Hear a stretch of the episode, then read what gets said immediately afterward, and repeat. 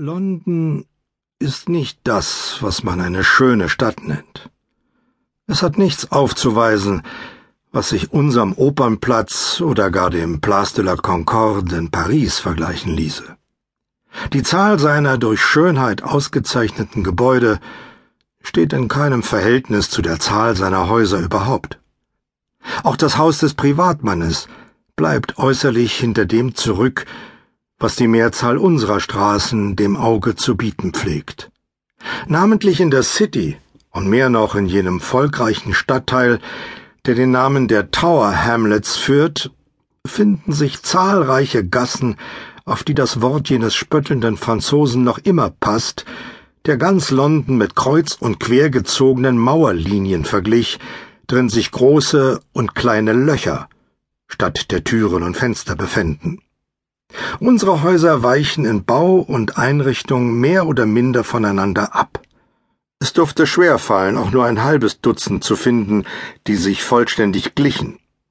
In London ist es umgekehrt. Ganze Stadtteile bestehen aus Häusern, die sich so ähnlich sehen wie ein Ei dem andern.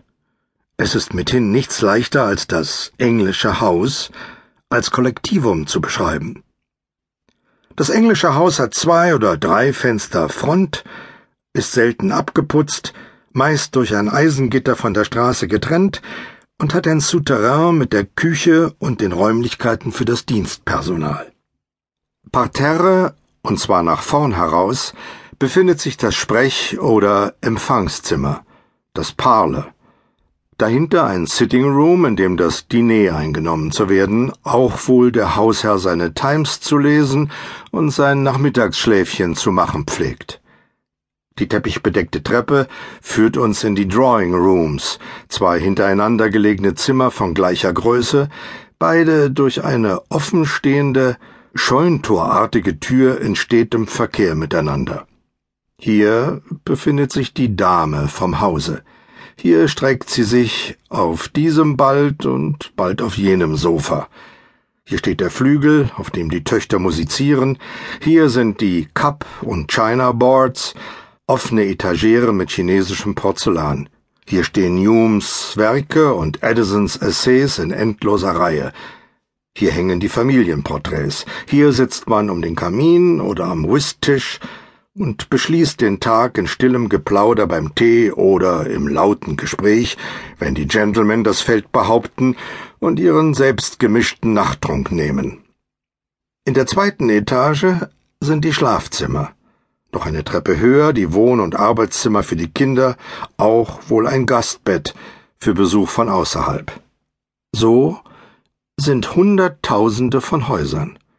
Ihre Einförmigkeit würde unerträglich sein, wenn nicht die Vollständigkeit dieser Uniformität wieder zum Mittel gegen dieselbe würde.